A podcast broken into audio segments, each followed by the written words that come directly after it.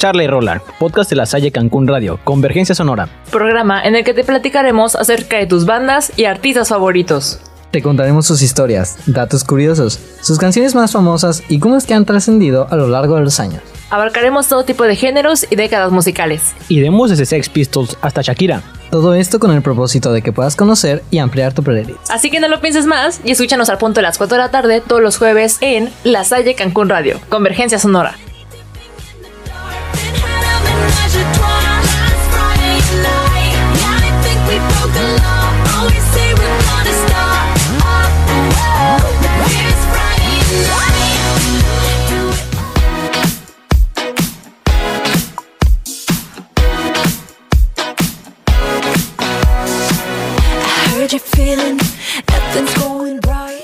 Estás escuchando Charla y Rola, tu podcast de música favorito. ¡Empezamos!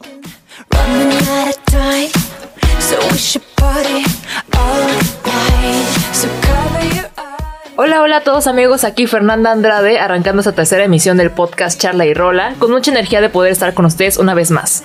Como bien saben, aquí me acompañan mis otros dos anfitriones. Hola, buenas, les habla Edgar González, mandándoles buena vibra, justo como le hace el cantante del que vamos a hablar esta tarde. Hola amigos, ya me conocen, soy Benjamín Gutiérrez y vaya que el día de hoy tenemos un programa que llevo esperando desde hace un tiempo. Yo sé que es muy fan del artista que hablaremos hoy, ¿podrías contarle a quienes nos están escuchando de quién se trata? Con mucho gusto, amiga Fendi. Déjenme decirles que este día charlaremos sobre la historia de una cantante, compositora, embajadora de UNICEF, actriz, empresaria y modelo estadounidense y una de las cantantes de pop más reconocidas a nivel mundial. Así es chicos, hablo de Katy Perry. Parece que alguien hizo su tarea y estuve investigando sobre la cantante de hoy. ¿Qué puedo decir? Es una de mis cantantes favoritas y siempre que la escucho me recuerda a una persona que fue muy especial en mi vida. Alguien a quien recuerdo con mucho cariño y la verdad es que por cosas del destino ya no nos llevamos, pero si alguna vez llegas a escuchar esto te deseo lo mejor. Estoy seguro de que los queridos radioescuchas les encantará quedarse a escuchar sobre tus traumas en algún momento, pero creo que debemos seguir con el tema.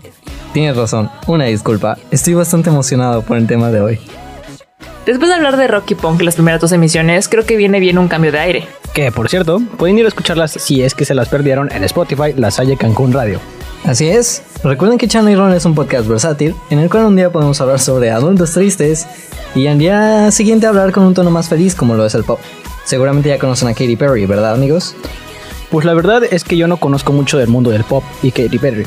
Pero en específico solo conozco máximo dos canciones y es solo porque Fernanda y tú las vienen cantando en mi coche. Nadie se puede resistir a cantar Teenage Dream a todo volumen.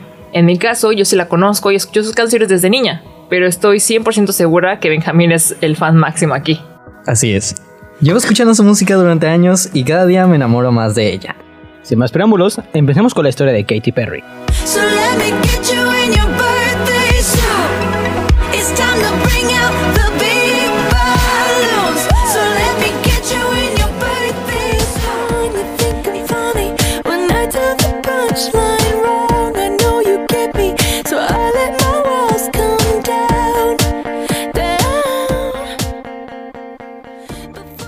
Catherine Elizabeth Hudson, mejor conocida como Katy Perry, es un icono de la música pop y un prototipo a seguir de muchos adolescentes, los cuales admiran su trabajo y sus increíbles composiciones visuales que forman parte del sello del artista. Aunque hoy en día es conocida por tener un estilo de extravagancia y extensa imaginación que pone en su trabajo, ella tuvo un inicio de lo menos interesante para el mundo del espectáculo. Esto debido a que durante toda su infancia tuvo privaciones de todo tipo, por las costumbres cristianas de su familia. Nació el 25 de octubre de 1984 en Santa Bárbara, California, y es la segunda hija de dos pastores pentecostales. Durante sus primeros años se mudó constantemente con sus padres mientras predicaba en diferentes iglesias de los Estados Unidos, antes de estabilizarse en su lugar de nacimiento Santa Bárbara. Asistió a diversas escuelas cristianas y campamentos, incluyendo la Paradise Valley Christian School en Arizona y la Santa Barbara Christian School en California. Una de las cosas que recuerda la cantante fue que en su infancia y adolescencia, a ella y a sus hermanos se les prohibió comer cereales Lucky Charms, porque la palabra Luke hizo que su madre recordara a Lucifer. Sus padres eran tan estrictos que solo le permitían escuchar única y absolutamente música evangélica y fue desalentada a escuchar la música profana. De acuerdo con lo expresado por Katie, fui criada en un hogar religioso pseudo estricto y no tuve una infancia realmente. Al mismo tiempo, dijo que para poder oír, música que no fuera gospel, sus amigas le regalaban discos a escondidas de sus padres. Aún después de toda su infancia, Perry no se identifica con ninguna religión. Sin embargo, en una ocasión afirma que ora todo el tiempo, para el control, por la humildad. Ella comenzó a cantar practicando con las cintas de cassette de su hermana Angela, cuando no estaba en casa. Enseñaba canciones con sus padres, quienes le sugirieron tomar clases de canto, y oficialmente empezó a entrenar canto a la edad de tan solo 9 años. Y fue hasta los 15 años que formó parte del coro de la iglesia de su ciudad, justamente en el ministerio de sus padres. Durante su adolescencia, trató de ser un poco como la típica niña californiana, mientras crecía, así que comenzó a practicar el patinaje, el surf, el monopatín como un adolescente cualquiera. Su propio hermano David la describe como una marimacha durante esos años. Después, a sus 15 años, Perry abandonó la escuela secundaria después de hacer un examen GED, con el propósito de seguir una carrera en la música. Se preparó en varios institutos de técnica vocal y brevemente estudió ópera italiana, pero parecía que estaba en el lugar equivocado, porque la música religiosa no era muy bien vista en esa época en el mercado. Poco tiempo después, su canto llamó la atención de los cantantes de rock Steve Thomas y Jennifer Knapp, quienes la llevaron a Nashville, Tennessee, para que mejorara sus habilidades en la composición. En Nashville comenzó a grabar demos, aprendió a componer canciones y perfeccionó sus destrezas con la guitarra. Después de firmar con Red Hill Records, grabó su álbum de estudio debut de lo- a los 16 años, un disco de música evangélica titulado Katie Hudson, el cual estuvo disponible para su compra a partir del 6 de marzo del 2001. Perry se embarcó en la gira musical de Finn Joel, de Strangely Normal Tour, para promocionarlo. Sin embargo, fue un fracaso comercialmente, vendiendo un estimado de 200 ejemplares, y en diciembre del mismo año el sello quebró y la artista quedó desempleada. En este punto de su vida fue cuando comenzó su lucha por obtener un lugar en la industria de la música.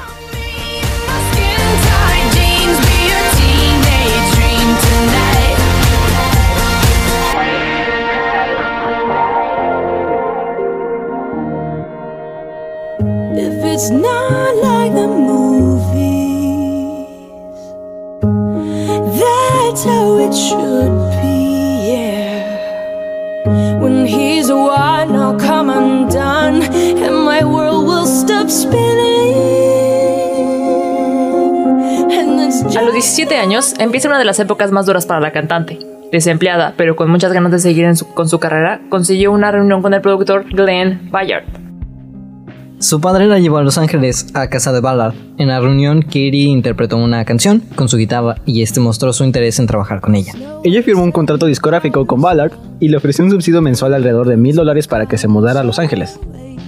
Según la misma artista, en ese entonces gozaba de una vida de lujos, con un carro jet alquilado y vivía en Beverly Hills.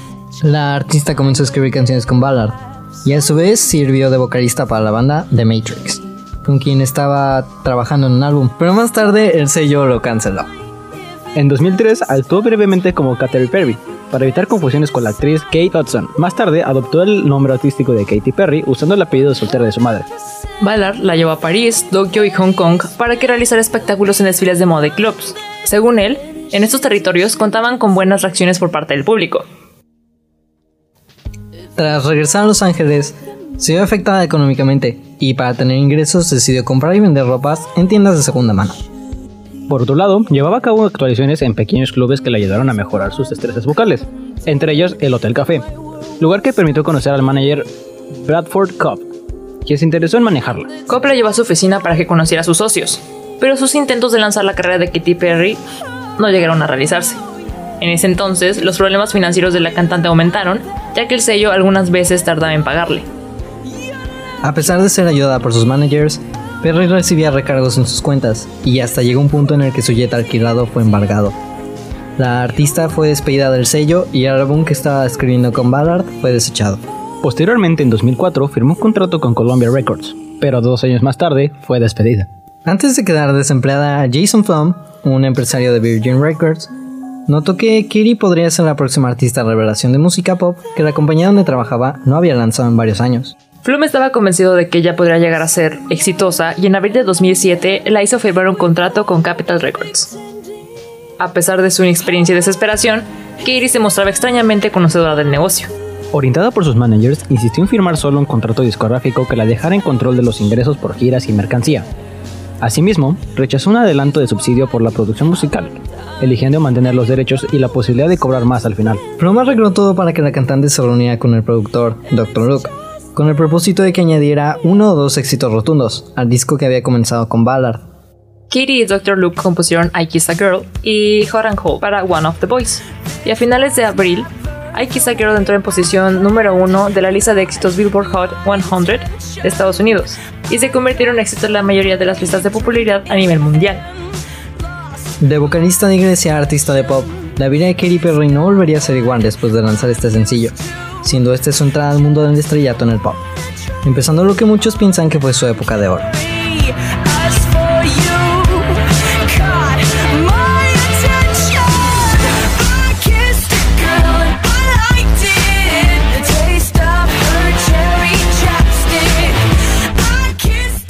Dos meses después publicó One of the Boys y obtuvo reseñas mixtas. Algunos criticaron fuertemente a Perry y la acusaron de homofóbica. De hecho, su madre odió esa canción. En septiembre de ese mismo año se llevó a cabo el lanzamiento de Hot and Cold y se convirtió en otro éxito comercial en el territorio estadounidense. I Kissed a Girl y Hot and Cold estuvieron nominados en la categoría Mejor Interpretación Vocal Pop Femenina en los premios Grammy de 2009 y 2010 respectivamente. En 2010, luego de servir como juez invitado en American Idol, lanzó a California Girls como el primer sencillo de su segundo álbum de estudio Teenage Dream, coescrito por Dr. Luke, Bonnie McKee, Max Martin y el rapero Snoop Dogg, quien también participa como vocalista. La canción rinde honor a las chicas de la costa oeste de los Estados Unidos. La revista de Billboard la nombró la canción del verano de 2010 y el 23 de julio de 2010 lanzó el segundo sencillo del álbum Teenage Dream, que también obtuvo el puesto número uno de Billboard Hot 100 de Estados Unidos. En los MTV Video Music Awards 2010, obtuvo los galardones Mejor Video Femenino y Mejor Video Pop por California Girls, perdiendo ambas nominaciones ante Bad Romance de Lady Gaga. Aún después de perder ante Lady Gaga, ese año no fue tan malo para la cantante, la cual contrajo matrimonio con Russell Brand, de lo cual hablaremos un poco más adelante.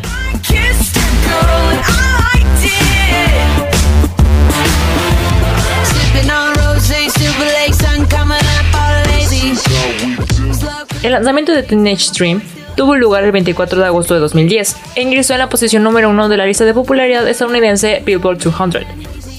El álbum recibió críticas mixtas y ha vendido 5.7 millones de copias en todo el mundo. En octubre lanzó Firework, con el tercer sencillo del disco, descrito por los reporteros como un himno de autoempoderamiento. La canción se convirtió en otro éxito al ingresar en la posición número uno del ranking Billboard Hot 100 de Estados Unidos. Una actuación en Victoria's Secret Fashion Show y una aparición en The Ellen DeGeneres Show promovieron la canción. También apareció en un episodio de How I Met Your Mother, titulado Oh Honey, donde interpretó el papel de una mujer conocida como Honey. Esta aparición le valió el premio a la estrella invitada de TV favorita en la 38 edición de los People's Choice Awards. En junio lanzó Last Friday Night como el quinto sencillo, el cual convirtió a su intérprete en el primer artista de género femenino que obtiene cinco sencillos número uno en el mismo álbum. Y el segundo artista en general después de Michael Jackson con Bad de 1987. En septiembre, Katy abrió un récord al convertirse en la primera artista que pasa más de 69 semanas consecutivas entre las primeras 10 posiciones del, del Billboard Hot 100 de los Estados Unidos.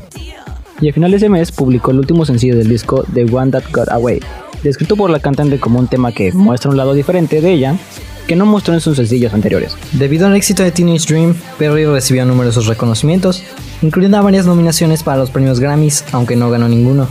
Curiosamente, aunque ha sido nominada varias veces con entregas posteriores a esta, la artista nunca ha ganado un Grammy, a pesar de tener un gran repertorio de premios ganados. Desde el 20 de febrero del 2011 hasta el 22 de enero del 2012 estuvo enmarcada en su segunda gira musical California Dreams Tour en apoyo de Teenage Dream. Según The Hollywood Reporter, el 2011 fue un año excepcional para la cantante, tras figurar como la artista con más emisión radial en el año. En 2012 lanzó su autobiografía, Katy Perry Part of Me, lanzada a través de Paramount Pictures, en la cual también habla sobre su divorcio con Russell Brand, el cual, y escuchen esto, le pidió el divorcio con un mensaje de texto antes de un concierto. En ese momento, escogió poner a un lado el dolor ante una noticia tan repentina y siguió con el concierto, pues miles de fans esperaban por verla cantar. Aún así, en el video se puede ver una Katy Perry devastada por la noticia de de su divorcio, mientras su personal le preguntaba si quería seguir con el espectáculo o preferiría cancelarlo. La artista ha tenido más nominaciones, controversias, premios y reconocimientos, pero la lista es tan larga que podríamos hacer otro episodio de este podcast si habláramos sobre todos ellos, así que seguiremos adelante.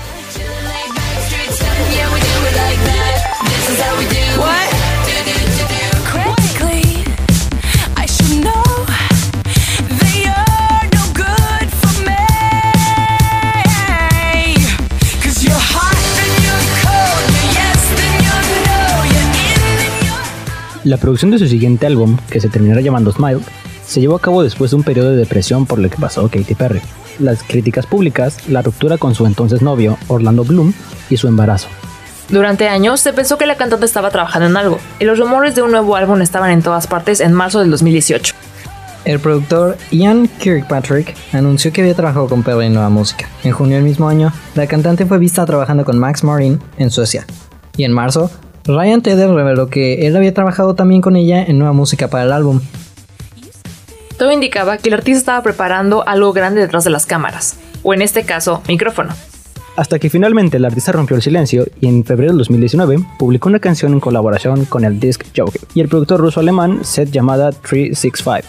A principios de febrero de 2020 se anunció que lanzaría dos temas más, uno titulado Smile y otros con las iniciales NWW.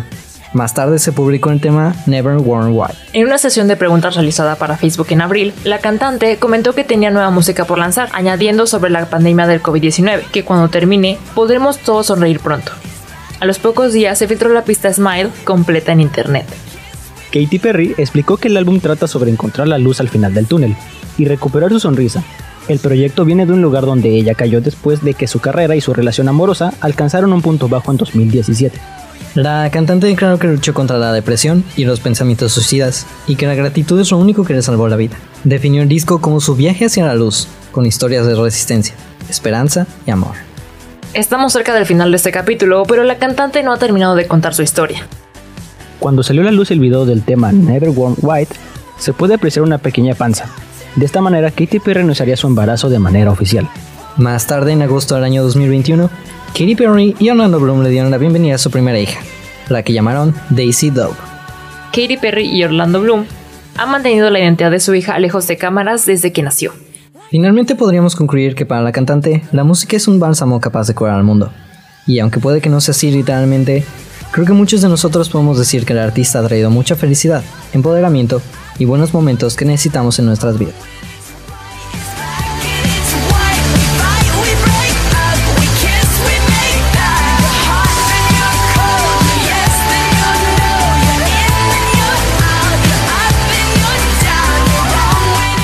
Esto fue Charla. Y ¡Rola! esperamos hayan disfrutado de esta tercera emisión del podcast Charla y Rola.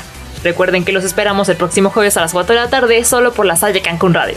Convergencia son. all